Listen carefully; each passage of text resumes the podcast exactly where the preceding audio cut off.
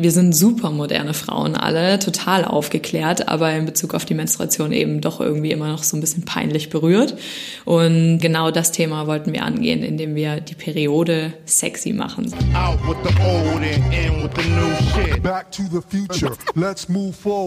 Hallo liebe Podcast-Hörerinnen und Hörer. Ich freue mich sehr, dass ihr wieder eingeschaltet habt zu einer neuen Folge meines Podcasts der jetzt übrigens einen neuen Namen hat. Wer, wenn nicht wir?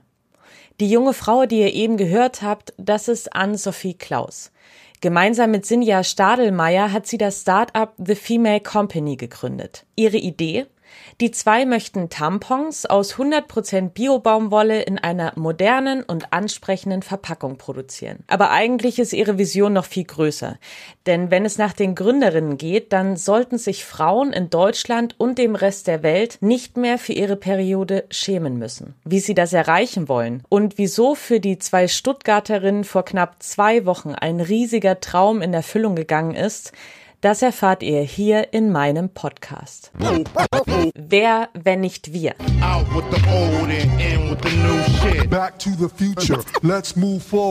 Ein Fokus-Podcast von Elisabeth Kraft.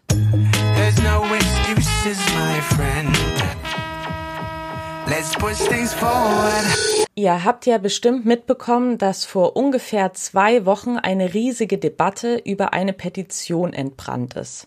Das Online-Magazin Neon und das Start-up Einhorn, das für vegane Kondome bekannt ist, hatten sie ins Leben gerufen. Ihre Kritik? Für Tampons, Binden und Menstruationstassen wird ein Mehrwertsteuersatz von 19 Prozent erhoben. Und nicht der ermäßigte von 7 Prozent, der wiederum für wichtige Güter des täglichen Bedarfs vorgesehen ist. Zu diesen wichtigen Gütern des täglichen Bedarfs zählen übrigens auch Kaviar und Schnittblumen, nur mal so zum Vergleich.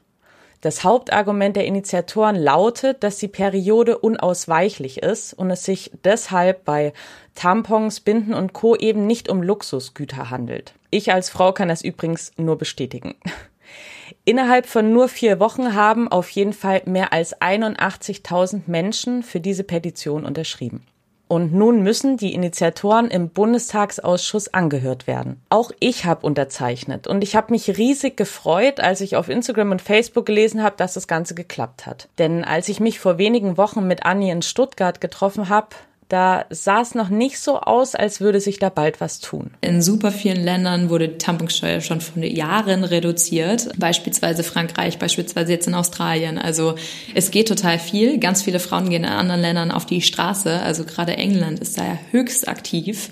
Und ich möchte mich nicht beschweren, aber in Deutschland passiert nichts. Ja, also ähm, ich würde mir wünschen und äh, dazu versuchen wir auch die Kapazitäten zu schaffen, dass wir da ähm, gemeinsam mit ganz vielen anderen Aktivisten, die gerade in Deutschland auf dem Thema drauf sind, das schaffen, dass entweder wir Frauen auf die Straße gehen oder dass endlich irgendwie eine Mehrheit geschaffen wird. Es ist einfach nicht gerecht. Es ist zwar niemand auf die Straße gegangen, um was zu verändern, aber der erste Schritt wurde gemacht. Und deshalb war ich auch wirklich, wirklich schockiert, ähm, dass die Reaktionen, vor allem online, gar nicht so positiv waren.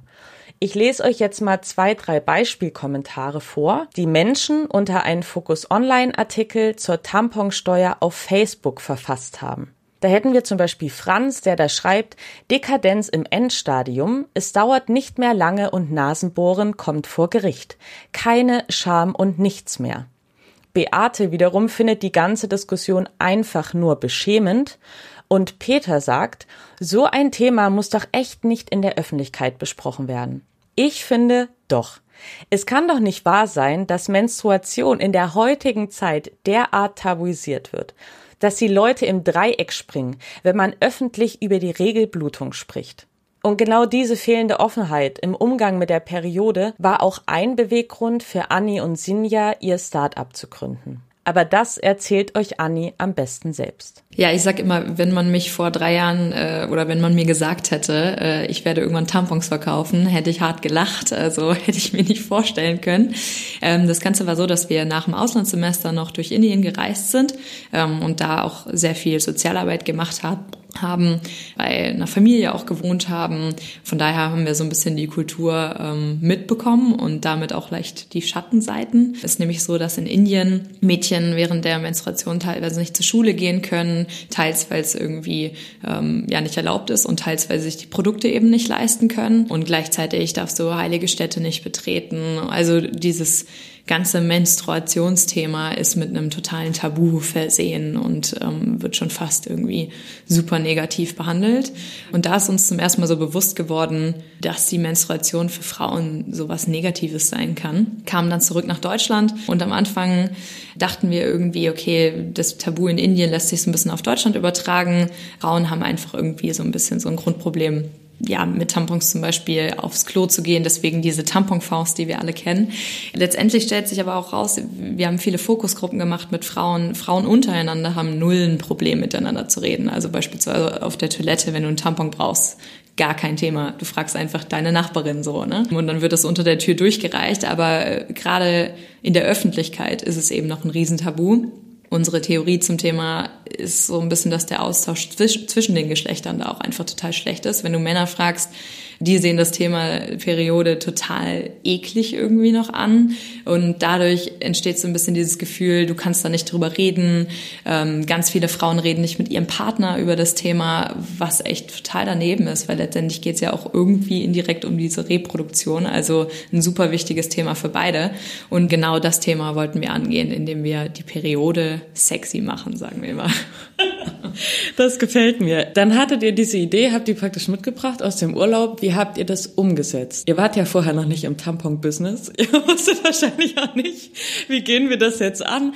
Genau, im Tampon-Business waren wir noch nicht, ähm, aber wir waren, äh, sind beide Marketer, also hatten so ein bisschen Ahnung von Branding und Co. Und die Grundidee war erstmal, okay, wir verpacken mal ganz pragmatisch gesagt äh, Tampons in richtig coole Packungen, die so ein bisschen dem Tabu in den Arsch treten. Dann fing es an, dass wir uns mal mit dem Markt beschäftigt haben, den Produkten an sich, was steckt da überhaupt drin, haben viel recherchiert bezüglich der Inhaltsstoffe, wo letztendlich dann rauskam, dass uns ähm, kein wirklicher Hersteller oder Produktionspartner ähm, eine Aussage zu machen möchte, was da äh, drin steckt, woher kommt die ähm, Baumwolle oder eben, mm, ja, je nachdem, wo, woraus eben der Tampon besteht, haben dann gemerkt, okay, wir wollen hinter dem Produkt stehen, was da drin steckt. Also haben wir uns für Bio-Baumwolle entschieden, die somit sicherstellt, dass keine Chemikalien beim Anbau und bei der Verarbeitung verwendet werden und haben uns da eben glücklicherweise mit einem tollen Produktionspartner zusammengetan, der schon ein bisschen Ahnung in dem Bereich hatte, zumindest wesentlich mehr als wir. Und äh, haben dann gesagt, okay, wir wollen das mit Biobaumwolle machen, bist du dabei und können wir da zusammenarbeiten? Und so haben wir halt dann den perfekten Partner zu unserem zu unseren Fähigkeiten gefunden. Aktuell werden sie in Spanien produziert, also das ist der Hersteller, mit dem wir ähm, gestartet sind. Und äh, jetzt gerade wechseln wir tatsächlich zum deutschen Hersteller, der noch ein bisschen kleiner ist als der spanische, aber aber dafür flexibler, weil wir im Jahr 2019 jetzt noch mal ein paar Innovationen rausbringen wollen bezüglich des Tampons und äh, Bioslip-Einlagen, Biowinden. Und äh, deswegen ja, bald in Deutschland. Und zwar hast du ja schon angesprochen, dass Tamponhersteller für gewöhnlich nicht dazu verpflichtet sind, die Inhaltsstoffe anzugeben. Ihr seid da ja extrem transparent. Wie soll ich das jetzt sagen? Aber das ist ein, das ist ein Produkt, das mir sehr nah ist. Ne? Und ich weiß überhaupt nicht, was da drin steckt. Und ehrlich gesagt, bevor ich eure Marke kennengelernt habe, habe ich das selbst auch nie hinterfragt. Uns ging es auch so. Und entsprechend schockiert waren wir eben dann auch über unsere Recherchen. Ich finde, dass es super wichtig ist. Wir beschäftigen uns ganz viel mit mit, dem Essen, dass wir essen, ist alles jetzt Bio mittlerweile. Ähm, und wir haben dann ein Bewusstsein entwickelt, aber für Hygieneprodukte, gerade die, die in unseren Körper kommen, an die absorbierendsten Körperstellen eben nicht. Und ich finde es ganz wichtig, dass man sich darüber besser informiert. Wir haben am Anfang eine Umfrage gemacht. 80 Prozent der Frauen denken, Tampons bestehen aus Watte oder Baumwolle. Das ist eben nicht der Fall. Jeder, der jetzt immer noch denkt, oh, ich dachte Watte, der sollte mal einmal kurz googeln. Ihr müsst das jetzt nicht googeln, das habe ich für euch übernommen. Und es ist wirklich krass, denn es wird Verbraucherinnen überhaupt nicht leicht gemacht, sich über Inhaltsstoffe zu informieren. Tampons gelten nämlich als Bedarfsgegenstände. Das bedeutet, dass Hersteller die Inhaltsstoffe nicht auf der Verpackung angeben müssen. Und deshalb steht auf vielen Tampons auch nicht drauf, dass sie Pestizide, Chlor, Polyester oder sogar synthetische Duftstoffe enthalten. Die Tampons von Female Company hingegen sind pestizidfrei und fair produzierte Biotampons, mit denen ganz nebenbei auch noch benachteiligte Frauen unterstützt werden. Aber wie stellen die Gründerinnen eigentlich die Qualität ihrer Produkte sicher? Tatsächlich ähm, beziehen wir uns auf Siegel, also und die Produkte, die Tampons sind mit dem GOTS-Zertifikat eben zertifiziert.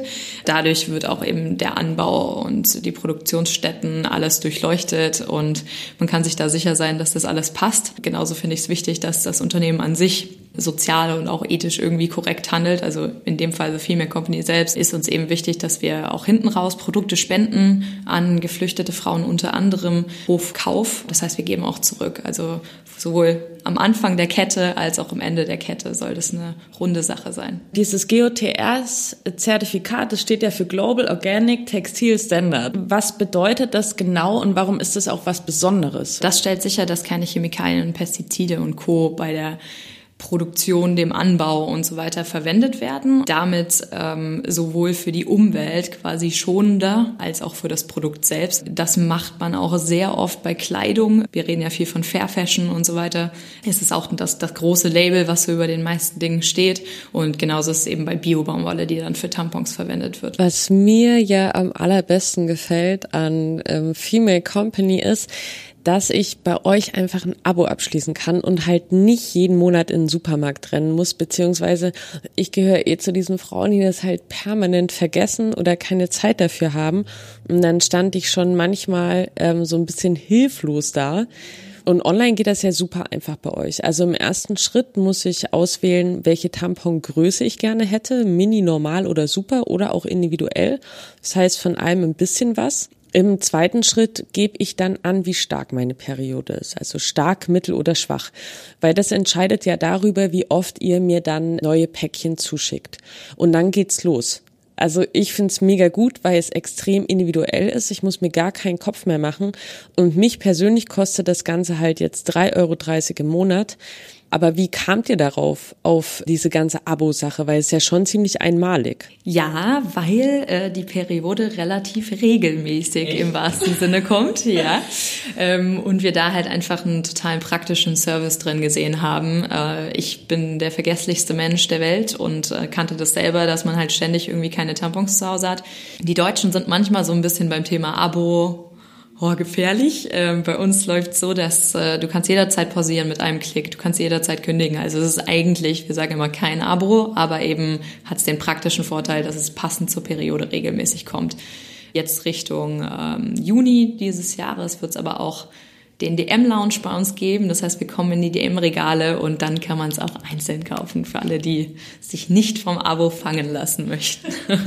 Eure Tampons kosten aber sehr viel mehr als vergleichbare, sag ich auch mal, Markentampons. Konkret sind das 30 Cent pro Tampon inklusive Versandkosten. Was rechtfertigt diesen Preis? Ich finde immer, es ist so eine Sache der, der Einstellung oder Überzeugung. Ähm, ich zahle für Bio-Lebensmittel auch wesentlich mehr und ich zahle für Fair Fashion auch wesentlich mehr. Und da steckt einfach drin, dass du als Lieferant sowohl als Firma sicherstellst, dass die komplette Lieferkette wirklich kontrolliert ist. Biobaumwolle ist einfach nicht genauso günstig im Einkauf wie beispielsweise chemisch hergestellte Viskose, aus der zum Beispiel die meisten Tampons bestehen, sondern wird halt wirklich noch im klassischen Sinne auf dem Feld angebaut. Es werden keine Chemikalien hinzugefügt. Das heißt, ähm, der Anbau ist weniger kontrollierbar in, in dem Sinne, dass es einfach nicht so schnell geht manchmal. Und ähm, da hast du schon den einen Punkt eben bei der Produktion. Dadurch aber auch eine extrem hohe hohe Sicherheit eben beim Endprodukt. Und ähm, genau das mit dem Spendenaspekt und so weiter finden wir eben super wichtig als Unternehmen. Der kommt dann eben in den Preis mit rein. Für die Ökobilanz wären ja eigentlich Menstruationstassen viel, viel besser als Tampons. Warum habt ihr euch trotzdem ganz bewusst für Tampons entschieden? Ganz großes Thema gerade, natürlich. Äh, wir sind persönlich, ich finde die Tasse toll. Ich finde jedes nachhaltige Mittel, das auf den Markt kommt, der sich seit Jahrzehnten nicht bewegt hat, toll. Und es ist ist aber so, dass viele Frauen einfach körperlich bedingt tatsächlich die Tasse nicht nutzen können oder gewohnheitsbedingt natürlich so. Und entsprechend finde ich, dass jede Frau einfach ihr eigenes nachhaltiges Periodenmittel äh, nutzen sollte und je mehr Alternativen da auf den Markt kommen, desto besser. Anni, wir sind dann jetzt auch eigentlich schon fast durch. Aber eine letzte Frage habe ich natürlich noch an dich. Ich möchte gern von dir wissen, welche Vision du hast. Ich glaube in dem Fall vor allem an unsere Gesellschaft. Also wie kann das und sollte das in fünf Jahren aussehen? Gehen wir dann offener mit dem Thema Menstruation um? Sind wir vielleicht sogar schon so weit, dass dieses Thema enttabuisiert ist? Also ich bin mir relativ sicher, dass sich da ganz viel ändern wird. Wir sind auf dem richtigen Weg das Thema Menstruation geht durch die Medien, wird in die Gespräche eingebaut, aktuell ganz viel. Die Frauenwelt bewegt sich extrem. Also klar, wir sind so in einer kleinen Filterblase aktuell. Man merkt einfach, dass Frauen viel emanzipierter an Themen gehen, dass Frauen hinterfragen und dass Frauen ihre Rechte einfordern. Und von daher bin ich mir sicher, dass in fünf Jahren das Thema Menstruation auch auf der Straße laut ausgesprochen werden kann, ohne dass sich jemand schräg anguckt, weil es einfach zu einer Normalität hoffentlich geworden ist. Und damit sind wir auch schon wieder am Ende dieser Folge angelangt, liebe Podcast-Hörerinnen und Hörer. Ich hoffe, sie hat euch gefallen. Schaut doch mal auf unserer Instagram- und Facebook-Seite vorbei. Dort könnt ihr nämlich passend zur aktuellen Folge was gewinnen. Ihr findet uns unter Wer, wenn nicht wir Podcast. Und wenn ihr Lob, Anregungen oder Kritik habt, dann scheut euch bitte nicht davor, es mich wissen zu lassen. Schreibt mir zum Beispiel einfach eine Mail an info@focus-podcast.de. Und wenn ihr einmal dabei seid, dürft und sollt ihr mir natürlich sehr gerne eine Bewertung bei iTunes da lassen. Über fünf Sterne freue ich mich am allermeisten, aber auch über jede andere Form des Feedbacks, denn Feedback ist ja schließlich Feedback. Ich freue mich auf euch. Bis zum nächsten Mal. Eure Elisabeth.